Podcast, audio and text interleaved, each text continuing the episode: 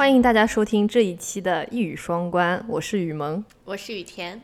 那今天这一期呢，我们想要来聊一聊最近非常引起大家热议的这个湾区渣男事件。嗯，嗯，相信大家都有所耳闻。对，那先先稍微给大家讲解一下到底是怎么回事。这个故事的讲述人是一个在 Meta 上班的一个女生，她说她有个朋友，就是之前刚刚去世，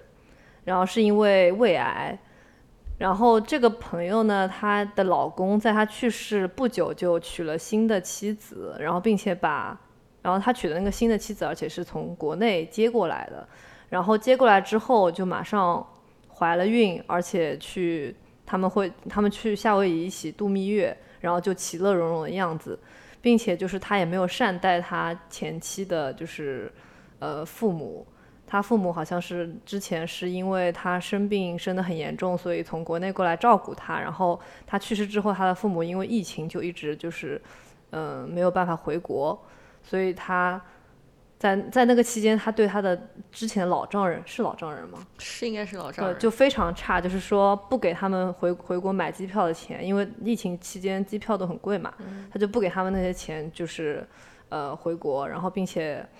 就是在生活上也没有对他们进行照顾，然后这件事情就在网上引起了非常大的热议，然后大家都在谴责这个弯曲的渣男。对，而且你说的他在嗯前期就是去世之后不久就娶了新妻子，这个不久好像就是只有九天间隔。对，就是这一时间线是这样，就是我们先暂且称这个。就是因为胃癌去世的女女生叫 D 好了，然后这个男生叫 N，然后 D 是在二零二零年的七月份生病的，就是刚刚就是第一次诊断出来有有胃癌，然后他当时诊断出来已经是很晚期了嘛，所以他在二零二一年的五月就就去世了，就等于说不到一年的时间，然后这个 N 呢，也就是她老公，他是在。二零二一年的七月就已经结婚了，就是说他在他前妻就是去世之后两个月之内就结婚了，然后并且同年的七月底就是他的老婆就入境了，然后今年的六月，呃，就是他老婆就是入境之后不久就怀孕了，然后他的那个就是新新的小孩等于说是今年六月份就是预产期，所以说你们可以推算一下他就是怀孕怀的有多快，嗯，就然后。就是最令人气愤的，就是第一就是他没有善待他的就是岳父岳母嘛，对，呃不是岳父岳母，老丈人，对。然后第二就是因为他，就是等于说是有点像无缝衔接，对。然后这无缝衔接不是说什么哦跟一个女的开始恋爱，是无缝衔接的结婚，对。然后嗯，大约的时间线就是这样子。对，而且我记得他后来就是这件事情被爆出来之后，他自己还写了一个声明。对对对，然后这个声明 呢，其实他是本来想要给自己洗白的，然后没想到就是引起了网友更加强烈的谴责。对，他的声明里面是这么写，他说：“他说我。”他说：“我那个在处理了太太过世后的各种家务事之后呢，在六月十三号那天拿到了他的死亡证明的那一刻，我带着对未来的一丝一丝不确定和希冀，决定开始网上交友。”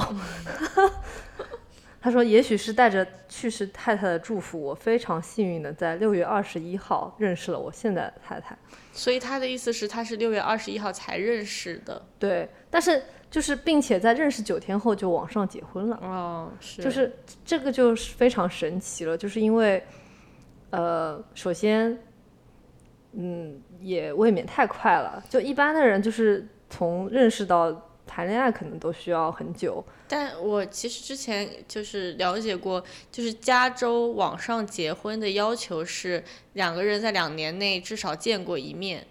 啊，那怎么证明这件事呢？就加州的法律啊，就是就是，所以他要向就是提供证据说他们在两年内见过一面，所以这个肯定是要提供的，所以他首先这个说法就站不住脚，至少他们是见过一次的。但其实我后来有了解到，他们其实不是在加州结的婚，哦是他们是在 Utah 这个州登记结婚的。你知道为什么吗？因为在加州，如果在加州结婚的话，他们的夫妻财产是平平分的哦，然后如果在 Utah 的话，它是根据你的婚姻状况和收入来进行财产分配。嗯，然后因为这个女生是从国内来的，所以她肯定在美国没有收入嘛。嗯，所以如果说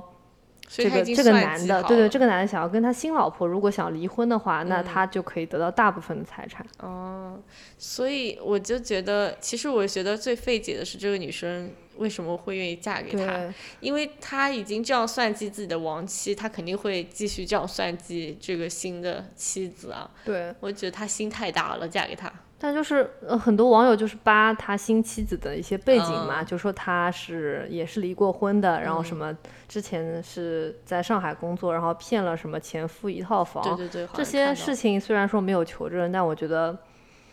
呃，怎么说呢？苍蝇不叮无缝的蛋，就感觉两个人就是有点臭味相投的感觉吧。可对，可是可是这句话其实很 很不好哎，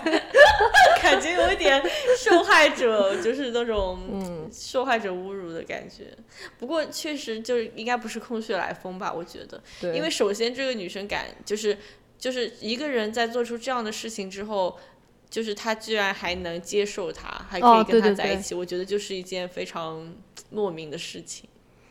嗯，然后这个事情另外一个被网友各种唾弃的点，就是因为这个呃 D，他在他在就是去世前，他其实在 Facebook 上班，呃，在 Meta 上班嘛，然后他投。他为自己投了大量的保险，嗯，就是一般的人好像是三倍的死亡保险，他给自己投了十倍的死亡保险。真的呀？是在他自己发现自己生病之前吗？对，那他还挺挺有先见之明的。对，就是就是说这个就是引起了大家的一些热议。对对对。然后，呃，然后他所以说他死亡之后，他就是这个渣男得到了很多保险金。嗯。然后，并且 Facebook 有一个规定，就是说如果就是。你的配偶，呃，不是，就就是如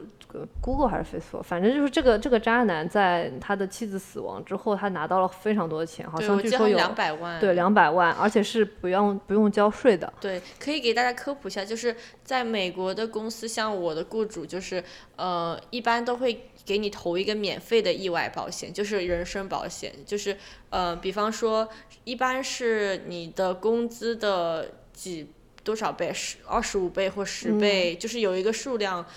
但是那个是免费的，但是如果你要加到更多，是要自己加钱的。我觉得一般人都不会选择去加钱去买这个，而且特别是你正值青壮年的话，根本不会想到要去给自己投大额的保险。对，因为这个是要额外付费的，就觉得也没有必要，因为毕竟已经有一个基础的保障了，所以我觉得这一点还是有一点奇怪。对，然后就网上会有人就说啊，这个其实是一个什么杀妻骗保的事情啊，这边这边言论只只只代表 大家我 们平时的热议言论，对，就是其实就是只是说有这个疑问在，也不能真正说明有什么，毕竟所以他们也会把它叫成弯曲林生斌嘛，所以也是有点道理。为什么林生斌有骗保吗？没有吧？但就是他有点杀妻的那种嫌疑嘛，不是吗？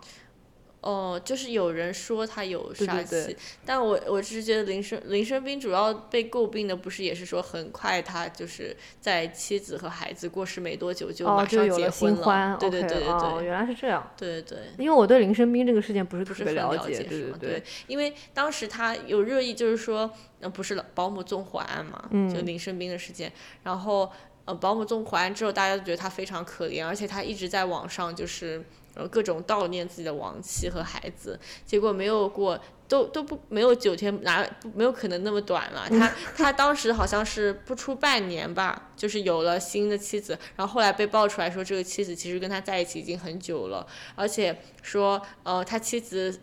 呃，就是前妻死亡，就是亡妻去世的时候，那个新新妻子其实还 post 一些什么东西，就有点暗示说现在我终于可以跟你在一起了，就是这种意思。然后，所以大家就开始骂他呀，然后说他就是其实根本就不是他所营造那种好男人形象，然后而且说他一直在一直在网上就是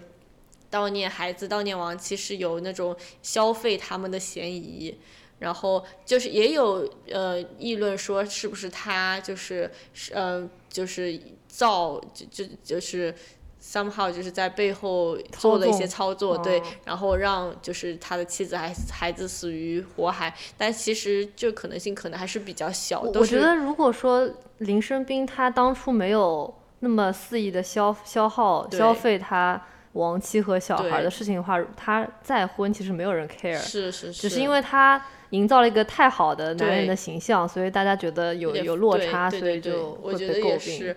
那这样看来，那个弯曲的男的比他渣 N 倍吧？呃，什么九真的啊天，，就肯定 N 倍啊！而且一个点就是，他当时在写他呃，就是当时他写他的那个自己的声明的时候，他说呃自己的老丈人和呃老丈人的老婆叫什么？就说自己的岳父 是岳父岳母吗？好像是的，呃，这丈是岳父岳母。岳父岳母，对对对对，前岳父岳母吧。对，就是说，但是其实他们没有离婚。对对对，，只是他是一个对，只是去世呃了妻去子。是什么官官夫吗？哦，对，官夫。然后他就是在上面就是说，其实不是自己多不照顾，嗯，岳父岳母，而是他岳父岳母要求非常的过分。一方面是说，呃，怎么他是怎么澄清的呢？他说他的岳父岳母就要他负担岳父岳母在美国的花销，嗯，然后这不是应该的吗？是啊而且那个岳父岳母是从国内来的，对。这有朋自远方来，朋友自远方来都要照顾一下，不要说自己的爸妈关键是。他赚很多钱啊，就是有人爆出来说他呃在湾区有好几套房子，然后一套房子就要好几百万美金，对，所以说其实而且他收租金，就是不是所有的房子都是自住的，他是有租金收入的。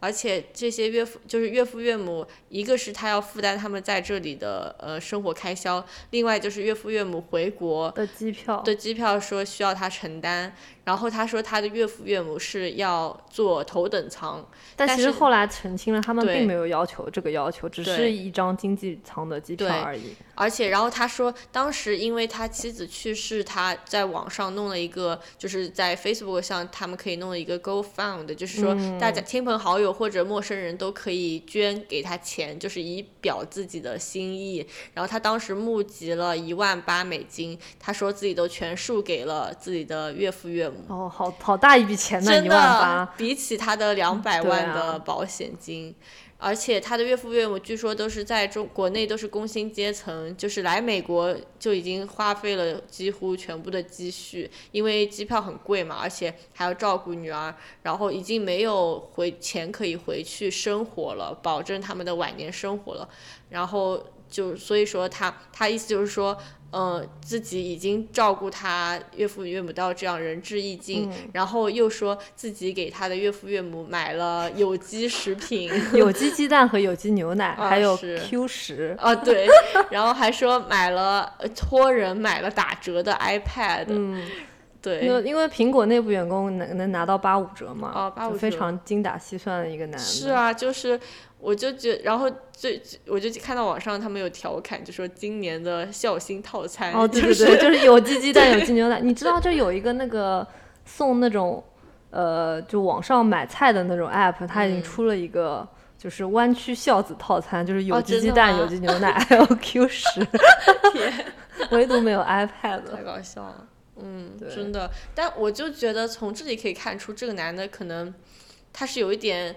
反社会的人格，就是他不像我们一样，就比方说我我知道我我看另外一个人，我知道他是人，他是有感情的，就是他，比方说我知道我的，如果他有一个身边的人去世了，他会感到难过，我也会感觉得到，就是我对他有同理心、共情，我会知道他的伤心、难过、开心，但是他可能就是。完全看别人就像看一个桌子、看一个椅子一样他。就是缺乏人性，我觉得。对，虽然他受着高等教育，做着一些比较体面的工作，但他其实不能被称作是一个人，因为他没有人的那些同理心。然后他做这些事情，就是在他挑战人人的道德底线，但是却没有触犯什么法律底线，就说明他知道他这样做是没有后果的，但是他。呃，为了自己的利益，还是要去做。是我这就是反社会人格，嗯就是他，呃，他是不能体会到这些，就是做这些事情对人的伤害，他没有。感觉到人是有感情的，然后可能他自己也完全没有爱的能力，或者嗯，真正的伤心啊、痛苦、开心的能力。对，所以他只要不触犯法律，他都觉得不是什么不可以做的事情。甚至有一些比较严重的反社会人格的人，就是因为他没有这些同理心，他就会去触犯法律，因为他不知道这会对人家造成有什么伤害。所以我觉得，就就从他写的这个声明，我觉得能看出来，他完全觉得自己很占理，对，觉得自己很委屈，然后。就就是反而你看，就是正常人看了之后都会觉得非常的。不可理喻，就会觉得你还会把这些事情拿出来说，还会觉得自己很有道理。我就觉得，如因为如果他但凡是一个正常的人，可以体会到人的感情，他就不会把这些事情拿出来说，就显得就是感觉自己完全没有错的写出来。嗯，虽然他没有人性，但他非常爱钱，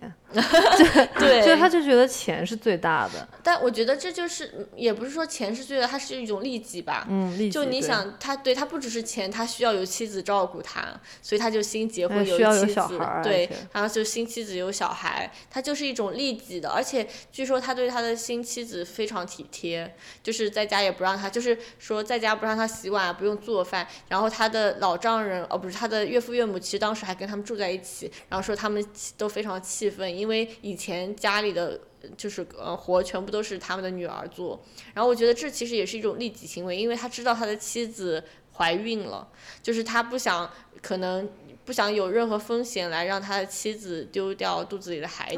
所以他就可以照顾。或者也也有可能是因为他新妻子比他小很多，他会觉得自己比较对怕失去他，会觉得这是一个难难得的机会。嗯，但是你想，我觉得对这种反社会性人格来说，他是没有爱这种情感的，他可能。不是说想要留这个人在身边，他更多的是想这个人对我有什么好处。就比方说，你看这个人给我生小孩，这个人可以照顾这个人年轻漂亮，可以让我有点面子之类的。嗯，有可能吧。但我就觉得他可能做的所有事情都是出于一个利己的考虑。还有就是他跟他之前的就是那个弟。嗯，那个去世的女女女女子，他们其实以之前是老同学，然后有着二十几年的感情。嗯，对。然后这个弟其实到去世之前都很信任她的老公，然后并且就说什么没有遗憾了。这个我们也从他们的短信聊天记录可以看出，我觉得他没有必要来伪造这一点嘛。从这点就就可以就让人费解，就是他们感情那么好。嗯。然后这个这个弟去世之后，这个男的居然连墓地都不肯给他买。嗯，对，要把他的骨灰埋在自己家院子，就是因为他不想花钱买墓地。对，而且据说后来因为跟岳父岳母吵争吵，他就把骨灰冲进下水道了。这个好像辟谣了啊？是吗？对，但是我觉得不管他们有没有把骨灰冲进下水道。他只不过是就是五十步笑百步的事情，就是你把它埋在前院，跟冲进厕所有什么区别呢？对，而且据说还不是他自己住的前院，是他的一个那个出租屋的前院，而且那个前院根本不是个院子，就是就是门口，马路边上一个，就特别特别大的院子。对，嗯，对，而且而且他在去就是他妻子去世之前，嗯，他妻子在去世前几天。就是忽然转成了公民身份，对，因为好像如果是公民的话，就是父母就没有继承权了。对，因为在家对公民的话，就是他父母因为不是美国公民就没有直接继承权，只有丈夫和小孩。然后，但是他又做了另外保险，就是让他的妻子。在去世之前签了一个信托，就把所有的钱都放在一个信托里，然后受益人是他和孩子。嗯，他好像就是以以孩子为名嘛，就是嗯最大化他的利益那种感觉。但是就是因为这个信托，他的新妻子就没有办法得到那一分钱的财产，因为那是不在不在他的。呃，technically 不在他的财产范围内的，是一个另外的名字的一个信托。这样想想，他的他的新老婆图啥呀？对啊，所以我就觉得他心很大，就是还愿意跟这样的人结婚。其实人家都早就已经算计好了。是，而且就是今天我才看到他们就是说在 Utah 登记结婚，而不是在加州嘛，就是就是为了让那个女的不要不能就是在离婚后得到很多财产。对对对。然后我就觉得。就是可能他的新老婆跟他旧老婆下场可能也没有什么区别。我觉得就是，嗯，不过我之前有看到说，就是说他老婆，嗯，好像有说说他，他老婆还没有去世就生病的时候，他就有去呃佛罗里达哦，对对对，会是因为他说就是之前网友肯定就是在质疑他们不可能九天认识嘛，然后他们就去扒说这个女的其实早就已经被物色好了，就是。在这个 D 呃 N 就 D 生病就是得知诊断就是胃癌之后，然后 N 的爸妈就可以已经在给他物色新的老婆，嗯，然后他们就在国内先面试，然后面试就是得出了一个选出了一个选妃，对选妃选出了一个比较好的人选之后，就安排他们俩在佛罗里达面基，嗯，然后那个时候是二零二一年的十月，对，是二零二一年的十月，就是等于是。那个 D 诊断出胃癌之后的三个月，他们就已经面基了。哎呦天！对，而且，嗯，我当时看到说，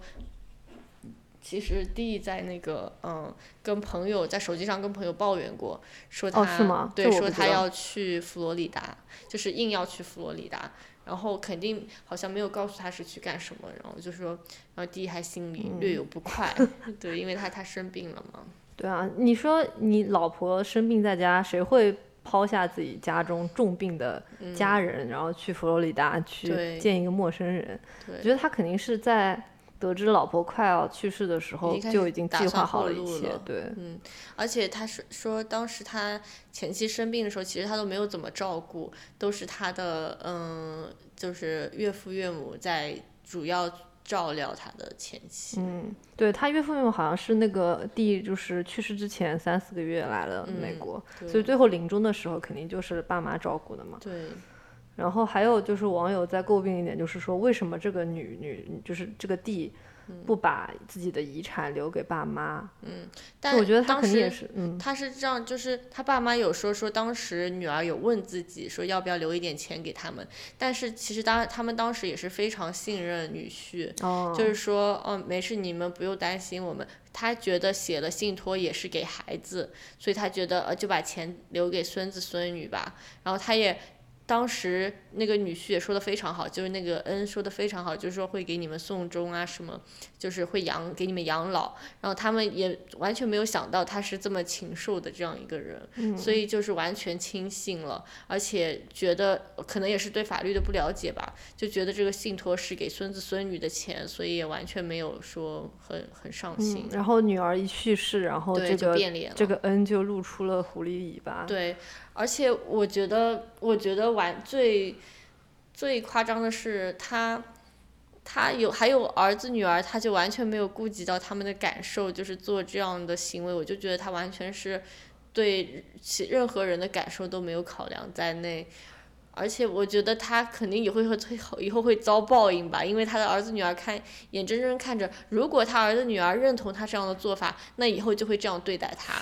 如果他们俩 不认同这样的做法的话，那以后就会觉得我的爸爸为什么是这样的人就。就肯定对他感情上没有办法非常的亲近，我觉得，所以不论是哪一个方向，他以后都不得善果。我觉得，我觉得他的小孩挺挺可怜的，这一对儿女是就这么小年纪，首先就是把就这么快就有了后妈，嗯，然后据说他原这个男这个恩原来微信头像是他们一家四口的合照嘛，然后后来现在已经换成了一个虎宝宝。就因为他的新的小孩儿，就是新怀上的那个宝宝是虎年宝宝嘛，然后就是这两个小孩现在因为大家都在说这件事情，然后很多人把他们的地址啊、家庭信息都都扒扒出来了，其实就从小就是等于说接受了网暴。对对对。然后就是你有一个这样的爸爸，可能你的三观就是会令人担忧，是不是？所以就就觉得就是家里的小孩还挺可怜的。确实。我之前就有看到，就是，嗯，因为有很多地方发这些文章，然后有很多华人在下面留言，就是一些湾区的，好像还有一些认识的。他说认识的人就说，嗯，这两家小，就是他们两个小孩每天都郁郁寡欢，就是非常的阴沉，肯定也是遭遇了这样的人生变故。首先失去了妈妈就很肯定很大打击，然后马上有一个后妈。对，然后又有各种就是铺天盖地的评论啊，他们不可能一点也不知道。就而且目睹爸爸这样的所作所为，我觉得他们肯定心中就算说没有一个非常明确的是非观，也是很困惑的吧，对吧？就是对他们的三观的形成。对啊，希望他们以后不要误入歧途吧。对，真的，我就觉得，嗯。对，然后有关于就是这个男的无缝衔接，网上还有一些比较技术流的讨论。嗯，他们就说，呃，这个他的新老婆，这个 N 的新老婆入境就无非是两种签证，一种是 K 一，就是这个签证叫跟美国公民结婚签证，我就简称；还有一种就是 B 一嘛，就是那个就是旅游签证嘛，就跟一般的来美国旅游。K 一是未婚妻签证吗？哦，对，未婚妻签证就是说。你入境之后必须要在九十天之内跟这个人结婚，但是申请这个签证其实呃流程非常繁琐，就你需要有半年到一年的时间来来准备这个签证。所以说这个嗯这个 N 的新老婆如果有 K 一签证的话，就证明他肯定是一年前就跟这个男人认识，并且已经计划要结婚了。对。然后后来有一个知情人士说，这个呃 N 的新老婆是用。就是 B two 就是旅游签证入入境美国的，然后他们就说其实这是好像违反了移民，就是违违反了一项就是签证的原则，就是说如果你是呃旅游签证的话，你再去签证的时候，如果说你你的配偶是美国的公民，那你就有了移民倾向，他们是不能给你签的。所以他签出 B two 这个签证，就说明他在去。美国呃去移民局签证的时候，隐瞒了他跟美国公民结婚的这一事实。嗯，所以说，因为他们是七月一号结婚的，嗯，这个是事实。嗯，然后还是七月二十六号以 B two。签证入境的，就说明他肯定在这个签证过程当中有有所隐瞒，嗯，就是网上的一个这样一个分析，嗯，我觉得嗯嗯分析的不错，但对啊，就是到底怎么样也不知道，就大家也就想说可以用这点去去告告诉移民局啊，但我觉得这也有一点对啊，这你让这个新老婆驱逐出境了，那就对，就是对已故的人好像也没有什么帮助。嗯，我觉得他们大家就是很愤不平，想要惩罚他们两个吧。就我刚刚看到这个事情的时候，确实我就很想让这个男的就是遭到 报应，因为他在法律上好像也没有犯什么法，对吧？嗯，对。我之前有看到有个律师在下面说，嗯，他父母可以起诉他有，就是嗯，就是就是他女儿是在无。就是意思是说他无意识情况下入的籍吗？对，就是说已经没有呃形式，就是没有自己的一些自主意识的时候，对选择入籍然后签的字，就是可以帮他们拿回一些钱。我觉得二老真的需要一些法律上的法律帮助，因为这个恩已经开始反反手开始告这两个老人了，说他们什么对他有生命威胁，并并且对他们下达了驱逐令，对对对，好像已经报警了，就有点那种给贼喊捉贼的感觉，嗯。对，好像好像我看到说可以有这用这个法律用这个方式来要回一点钱，因为毕竟确实你想这个妻子她已经命不久矣，她也知道自己命不久矣，她何必要在对啊为什么要入籍？对，忽然入籍，以美国人的身份死去有什么特别的？对呀，对呀，因为他的儿女肯定都是在美国出生的，本来也不需要他的美国身份。那这件事情告诉了我们什么呢？我觉得首先就是一定要。定期检查身体哦，是，因为你想这个胃癌，就是检查出来到就是去世不到一年的时间，真的非常可怕。嗯，因为是晚期。对，如果说你每年定期去检查身体的话，应该不会有这么对，除非是那个胰腺癌，对不对？哦，胰腺癌是很很快。胰腺癌好像是就是它非常难发现，一发现就是晚期。真的。对。太可怕了吧！你这样一说，就感觉体检怎么做都不够。对对对。但是就是我之前在网上看到一个一个一个表格，就说你多少岁应该做哪些检查。对，一般三十岁之前就是定，就是三每三年去检查一次就够了。哦。三十岁以后的话，就在 borderline。对。不要暴露我们的年龄。那我我其实平就是一一直都有那个每年检查，因为我不是胆固醇高嘛。啊，是。我确实不是很规律的检查，我大概之前都是两年一次。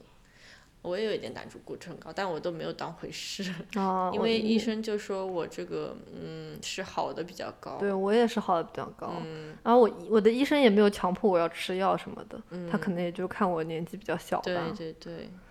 然后除了这个嗯体检之外呢，我觉得还有一个就是作为一个女女生吧，嗯、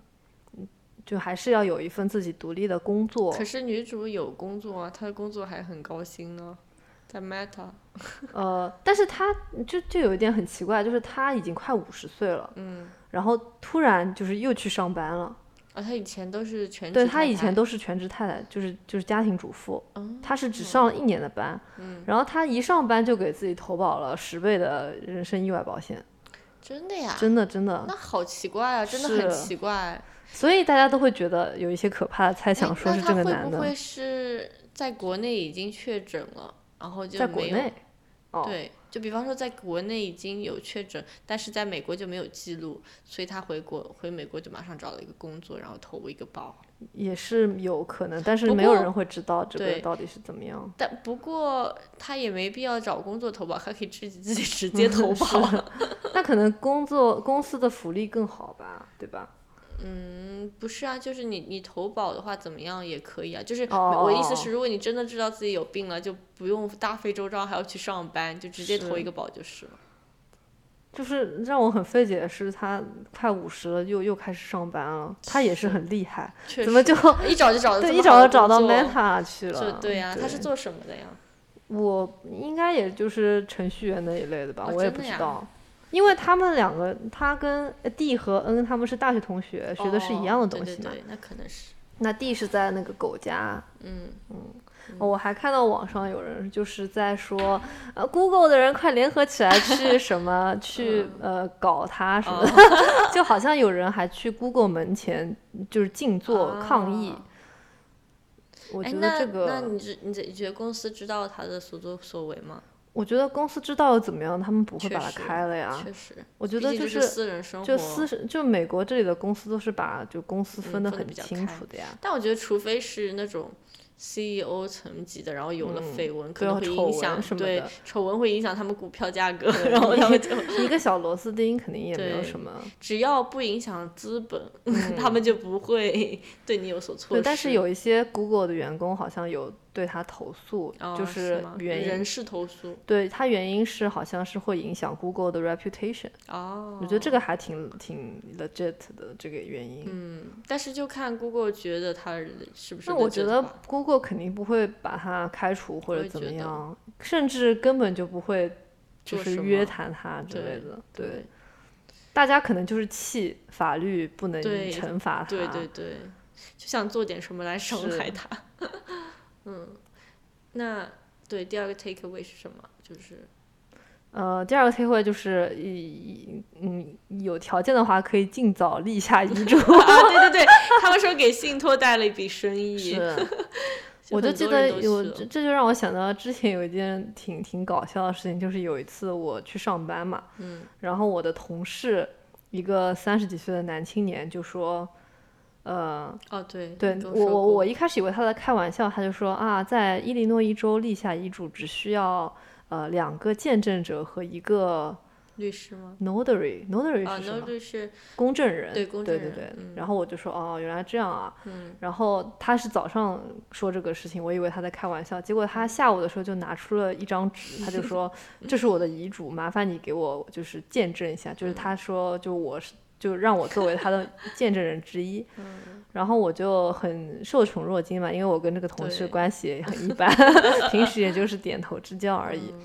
然后我就说你你是为什么突然要立遗嘱嘛？然后他说没有为什么，因为他现在呃三十几岁了，也没有女朋友，也没有结婚，然后他好像妈妈已经去世了，所以他的直系亲人就只有他爸了。哦，他爸。嗯，所以他就觉得，如果说他有一天有意外的话，嗯，如果他爸也那个有已经去世了的话，他的那个财产可能会被政府没收啊什么，所以他就想尽尽早立下遗嘱。嗯，那你有看他的遗嘱吗？我没看 我被我当时有点太。我当时不知道自己该不该去仔嗯细的看，因为他就坐在我边上。对对，我要是仔细看了遗嘱，会觉得很奇怪嘛确。但是就是我就是快速的签了一个名，嗯，然后他就说你也你也立一个吧 就我在想啊，如果你立遗嘱的话，你会想要找一个你比较信得过的朋友，嗯、去帮你签字，还是你会想找一个完全就是像这样的朋友，这种这种平淡就根本不是很熟的点头之交来帮你签字呢？我的话，我肯定会想要就是比较亲近的朋友吧，嗯，就比较信任的人。但是我觉得他立这个遗嘱，可能也就是为了防患于未然，对，所以对他来说，谁做他的见证人，可能对他来说是没有任何区别的。嗯，所以他觉得图方便就找我们，可能他平时真的没有朋友。我也觉得，我是在想他是不是没有什么朋友，因为我就在想。正常人第一反应应该都是找一个比较亲近、信得过的人对他找的是我和他的老板 作为见证人，嗯然后因为公证人的话，就是他需要有个证书嘛，就不是每个人都是公证人。是是是，要但我去一般去对银行。对，但我们公司那些就是做 compliance 的人，他们其实都是公证人。啊所以他很方便。对在公司里一一条龙对，我就觉得他可能也就是图个方便，因为他要把大家都就叫到一起，就是给他做公证、做做那个见证，嗯。所以他就觉得在公司可能比较方便。确实，嗯。我觉得，然后他就是他就劝我也尽早立一个遗嘱，因为我像我们这种在在在就是异国他乡的，万一有什么意外啊，呸呸呸，敲敲木头，就是说爸妈又在国内的，嗯，就是虽然说财产不会被政府没收，但是有一个遗嘱还是更加好方便执行，就是这个防患于未然的呃举动还是挺好的。嗯，我也觉得，其实我都有考虑过。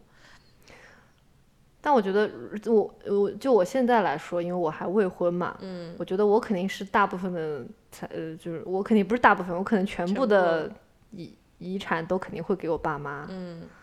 对，但这个肯定是随着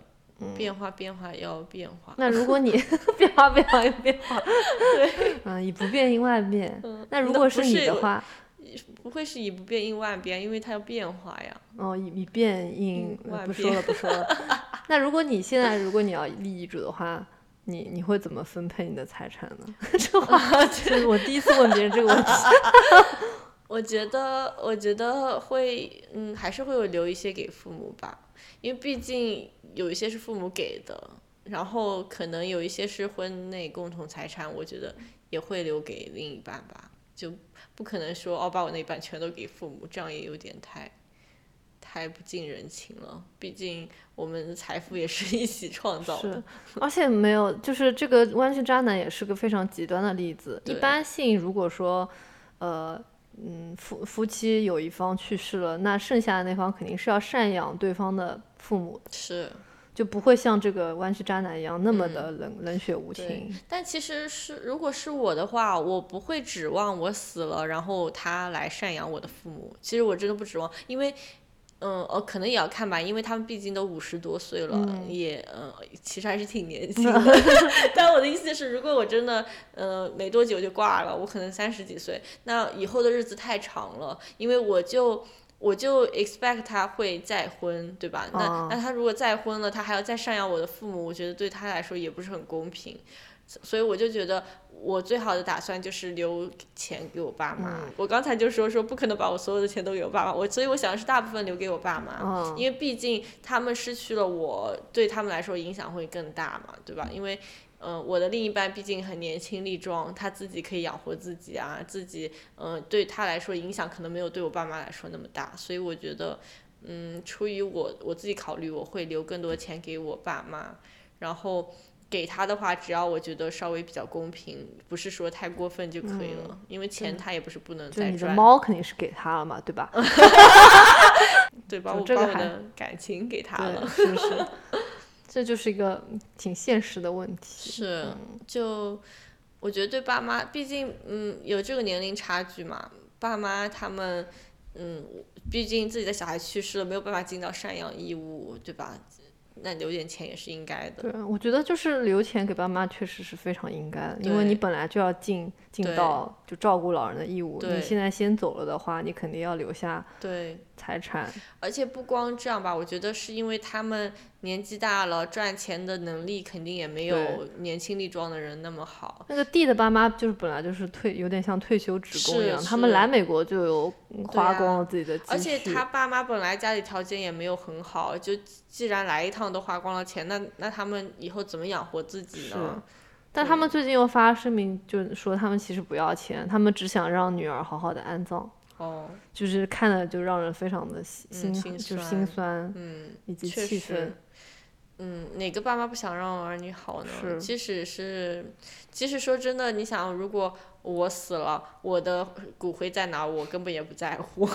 但是我觉得这个 撒到海里。对，这个就是爸妈的一种牵挂吧。我觉得他就是想让女儿好好他就是想，就是给给自己也给女儿一个一个交代。对，我觉得毕竟他们白发人送黑发人已经很伤心了。关键是我觉得他们最受不了的是看到自己的女婿这样对待自己的女儿，而不是说就真正这个骨灰应该怎么样。我觉得这对他们来说是次要的，最重要的是他们觉得自己的女儿得到了不该有的待遇，就是得到了没有一个基本的尊重吧。啊，嗯，我觉得如果是在封建时代，就在古代的话，这个男的应该要家法伺候。对，嗯，但嗯，说真的，从古至今都是要求女的守寡，有要求男的守寡吗？没有吧？没有 对呀、就男的就只要求他们传宗接代吧。嗯要，而且也是要求女的给他们传宗接对，代。就是说女，就是说，如果说你的呃呃女女女女的要是去世了的话，他们就会觉希希望这个男的再娶，嗯就再续上香火。嗯，真的了。所以我觉得另外一个 take away 就是，一定要看清楚对方是怎么样的人。嗯嗯，明显这两个女的都没有看清楚。真的。但我觉得识人可能还是有点难吧，特别是在就你要真正了解一个人，我觉得还是有点挺难的。毕竟人是很善于伪装的。而且这个 D 跟 N 二十几年的嗯感情，我觉得 D 就是跟他生活了二十几年，然后最后就说没有遗憾，嗯，让我就真的非常费解。就如果说你你特别能装，你装的自己非常就是照顾家庭啊，或者什么让你的老婆很幸福什么的，那就是你一辈子生活在那种面具下也很累。嗯但我觉得可能他们的婚姻也不是一直很好，就你知道，婚姻肯定都是有好的时候，也有不好的时候。可能他就是在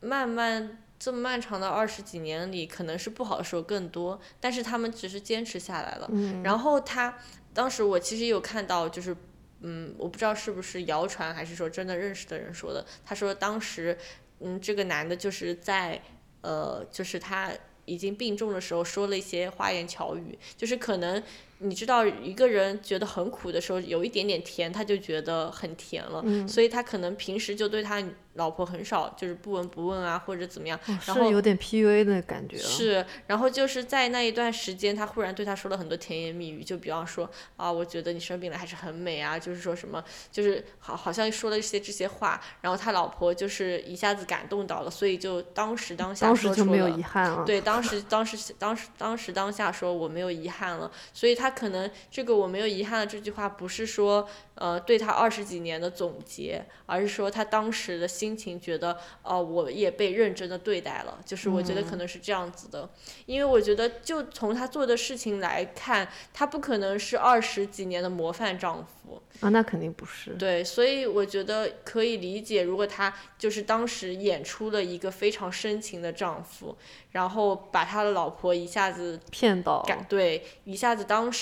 感动了，所以他说出了这句话，然后他就很鸡贼的截图了，然后我就觉得如果那那这样的话，还真的挺令人毛骨悚然的。是。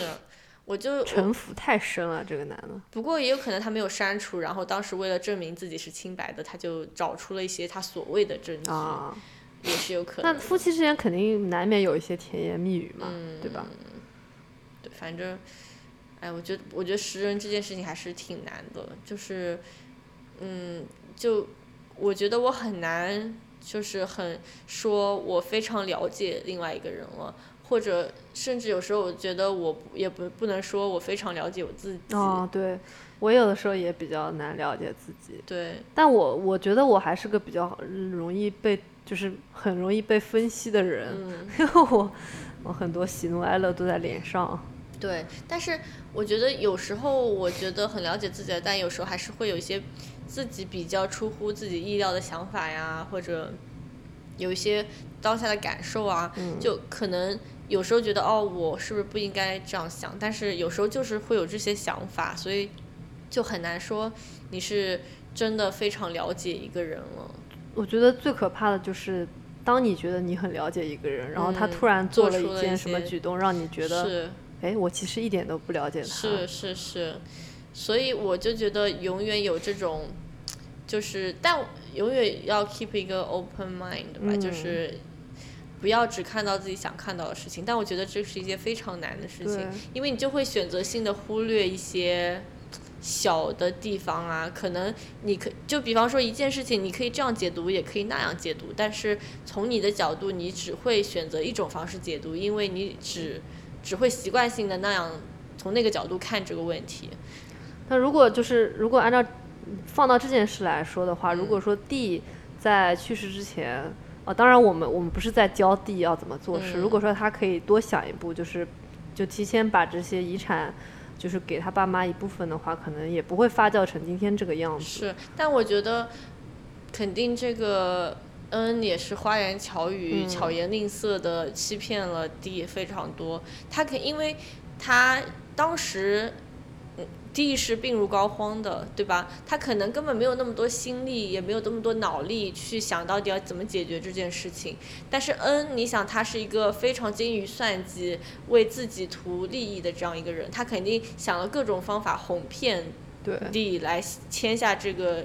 呃，做这些事情签这个字，而且 D 就是呃 N 有有跟 D 保证说自己一定会照料那些老人的，所以 D 才把才安心的把老人和小孩托付给他就去了。其实 D 也没有办法，对，他自己生病了，对，也没有没有没有别人可以托付自己的父母。嗯，确实他可以，你想他可以选择直接留钱给父母，但是可能在 N 的各种保证。就是各种说哦，这样子对我们的儿女也是更好的，对吧？就是各种说法下，他可能当时也没有那么多心力去跟他争辩，他可能觉得哦，这样子可能也是最好的安排。他也只能相信，hope for the best。是啊，对，是啊。不过所以说，我觉得嗯，还是要留一手吧。对，留一手。我觉得就是你还是呃说的俗气一点，就是留点钱，对，留点后路，然后。呃，就多一份体面。是，对我就是觉得，有时候还是不要太相信人家说什么。就是如果你有你的直觉告诉你应该怎么做，可能应该相信你的直觉。而且我觉得，为什么要依赖于？就是人家的良心呢，因为良心是一个非常捉摸不定的东西，对，特别是在现在这个社会，良良良心又值几斤几两呢？对，就是提前做好准备，就是你觉得最公平的方式对你来说，你就按照那样做。对，我觉得就是还是要多靠自己，少靠别人吧。嗯，对，就有的时候你就自己努力一点，给自己留下一些。嗯，就是日后的筹码会更好一点，就是相比于就是你都就是依赖别人。对，